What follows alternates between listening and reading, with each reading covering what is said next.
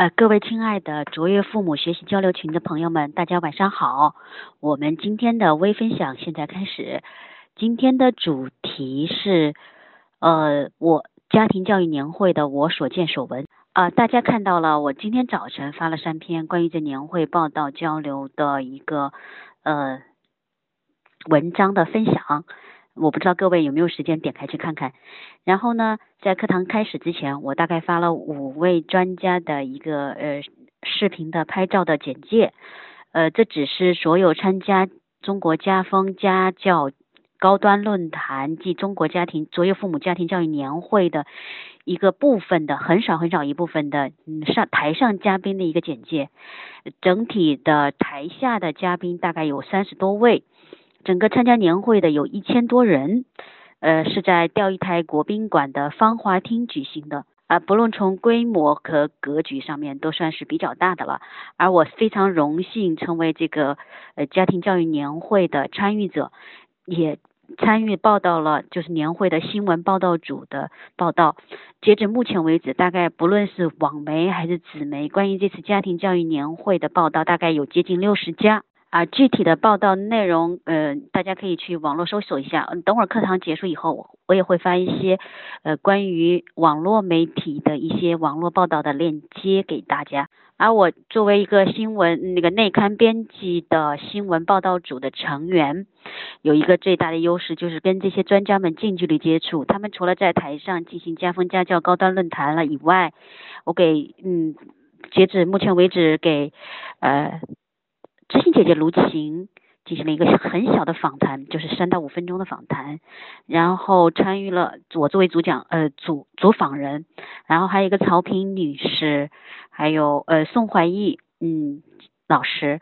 还有大概有四到五位的老师呃专家访谈的内容。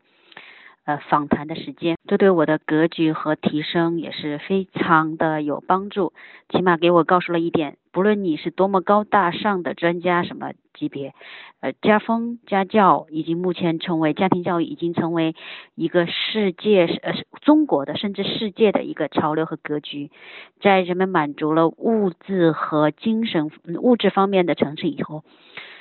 追求家庭建设的和谐，就像我们说的，如果一个家变好了，这个国家也变强大了，对吗？好了，今天我就没有那么多关于呃那个内容高大上的现场报道了，因为毕竟不是新闻交流，而是我们的呃大家朋友们坐在一起的微信语音聊天。说两点对我印象非常深刻，而且对我人生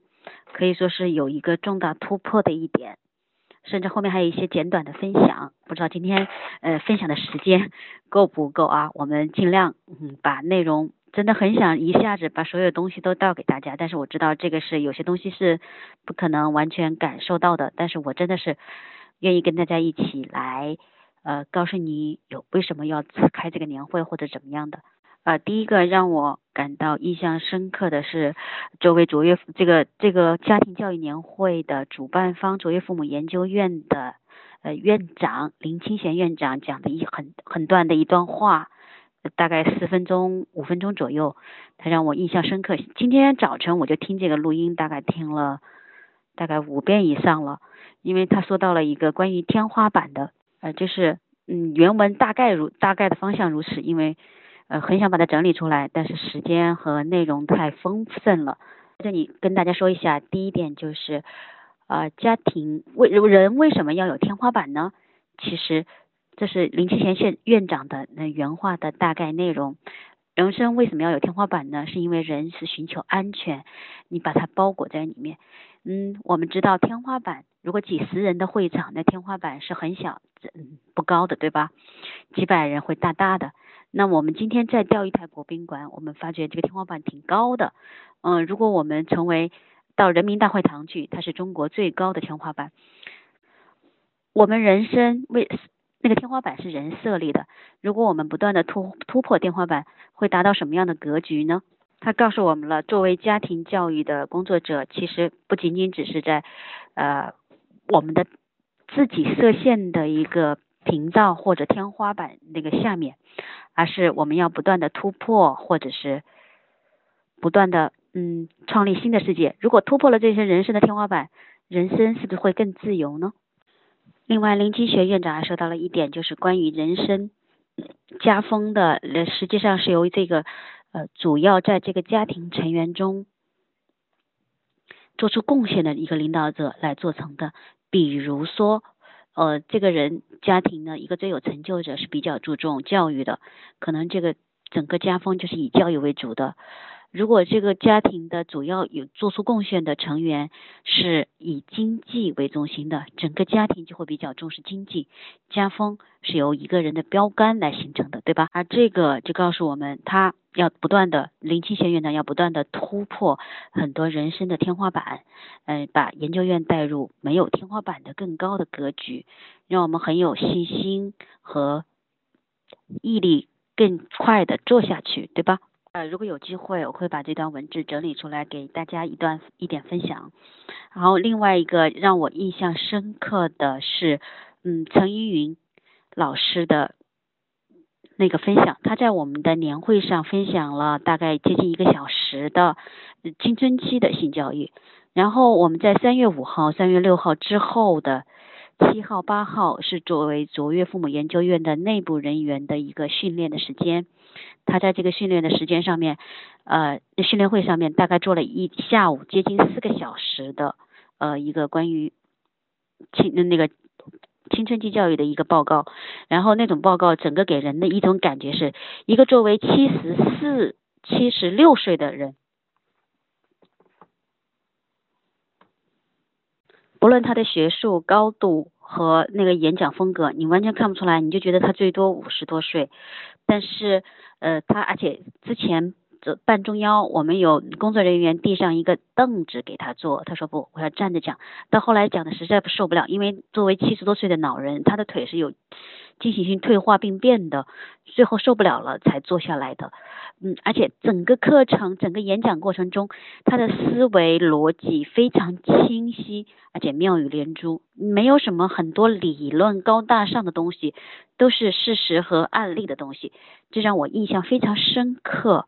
然后深刻之完了之后怎么办？我肯定会去查这个人到底是干嘛的，或者怎么样的。我就查到了他一段关于陈云老师的。他的微信号上的一段介绍陈云老师的一段文字，我觉得对我的人生格局也有一个很大的提升和方向的确定。我给大家念一段这段的文字。呃，他是这样说的：从一九七八年到一九八八年的十年里，陈云全身心的投入神圣的学术领域。他的兴趣从文学转向社会学，他做翻译、编辑和写作。那建筑报刊的篇篇文章，那一本接一本出版的社会学著述，包含了他多少个日日夜夜的艰苦奋斗，凝聚了他多少智慧与心血。他出席过多次学术研讨会，频频出国与学界同行交流，充分展施展了自己的才华，兑现了自己的承诺。在许多人看来，他已经攀上了事业的高峰，该歇息了一下了吧？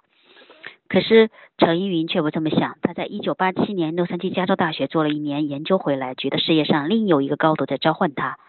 他回顾十年来的工作，那些。理论探讨、统计数据、逻辑分析、印刷符号固然有其学术价值，但改革开放以来的社会现实和民众生活，却较少得到社会学者的深入探究。他回到文革中他所在的那个单位，看望昔日的同事们，带去自己主编的几期刊物和论著，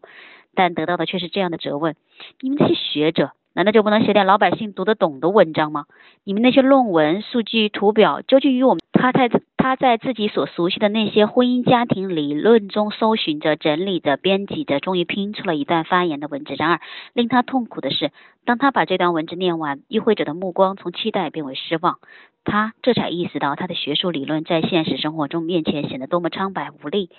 这促使他下定决心，从冷冰冰的象牙塔里走出来，投身到热气腾腾的大千世界中。他立志要在学术殿堂与社会工作之间加设一条通道。要把深奥的学问加工成普通人能够接受的知识与信息。于是，他从1988年开始，一边做理论研究，一边参加社会实践，借用了一家书店的阁楼顶层作为工间工作间，独自做起关于婚姻家庭的个案访谈与义务咨询。最初是中央人民广播电台的午间半小时节目和《婚姻与家庭》杂志帮了他的忙，使他从众多听众和读者来信中选择到各类访谈对象。当然，主要对象是遇到婚姻曲折的女性。为了支撑这初创的事业，并帮助那些处于困境的访谈对象，几年里，陈云花光了她和丈夫共有的全部积蓄。她的受益者一传十，十传百的争相传说她的功德与善行。终于有几家妇女报刊与他写专栏文章，电台、电视台也请他去做特邀嘉宾。而他在事业上转轨的成功，更以他创办金轮家庭科学中心为突破点。一九三一九九三年春天，他到得到中国社会工作者协会的支持，正式注册了，成立了我国第一个非政府的婚姻家庭与妇女咨询工作机构——金轮家庭科学中心。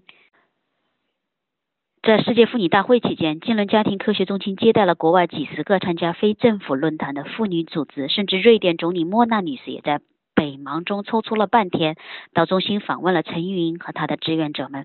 陈云云用英语、俄语轮番与来自不同国度的姐妹们交谈，无论是她的工作成就、风度才华、献身精神，还是她非凡的外语能力，都使来访者赞叹不已。好了，关于陈云云老师的这一段让我印象深刻的节，那个叫做。自我的叫做他的介绍，印象深刻的是深刻在什么地方呢？也就是说，他说的这一段话，呃，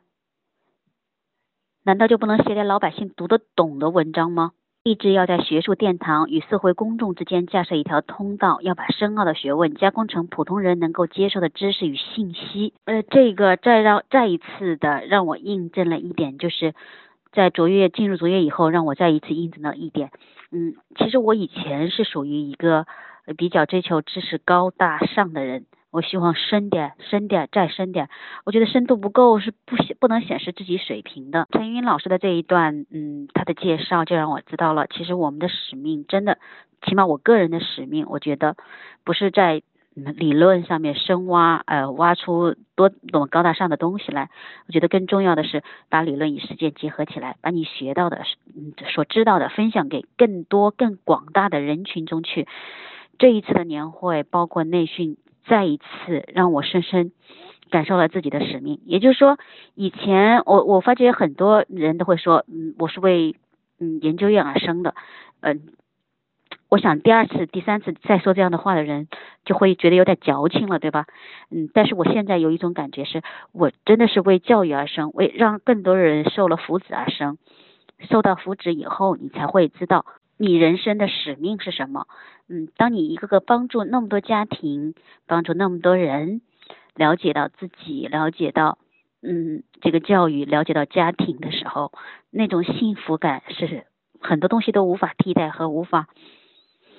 嗯，取代的东西，对吧？这让我也体会到了，嗯，呃，我记得很多年、几十年前，甚至甚至三五年前，我都会有种感觉，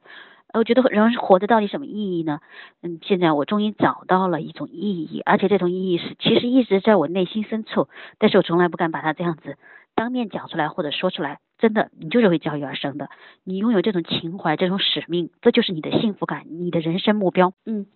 我希望，嗯。但是这只仅仅只是希望，因为我找到了我的人生目标和嗯和我的使命感，但是我不相信，呃，我不不愿意，就说把这个一定要强加给我的孩子或者其他的朋友或怎么样的。但是我知，嗯，在这个过程中，我体会到了人生的意义在哪里，不是这个意义，就是说告告诉你是这样这样这样的，而是你活出来，你做出来，你慢慢才知道这是你的意义，这是你的人生。其实人生本身没没有什么意义，它就是活出来做出来的，对吧？好，另外最后一点给大家回溯一下，在这个呃年会上面还有一个嗯非常让人觉得激动的场面，就是很多很多的颁奖，就是像我们有些颁奖的嗯老师所说所发的，你在研究院这个平台上面，你有时候私底下做了很多很多事情，也许你在别的地方也是这样子做，但是没有人会，或者是没有太多人会关注你做的事情。但是在这个平台上面，你发发觉，你哪怕只做了一点点的事情，很多人都把它无限放大的告诉任何人，让你觉得幸福感爆棚，让你觉得嗯生命的价值突然一下子倍增的那种感觉。好了，今天的时间很快就要结束了，呃，而且我发觉我们准备的永远是不够的，因为毕竟两天甚至四天的时间要说到这个，简直是太有一点点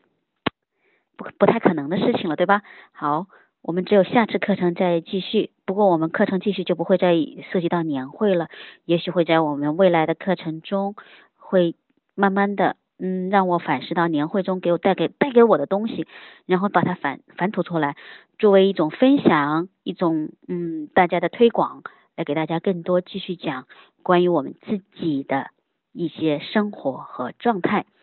期待下次的课堂，也期待朋友们跟我分享或者私底下分享更多你想知道、你想了解的东西。各位晚安喽。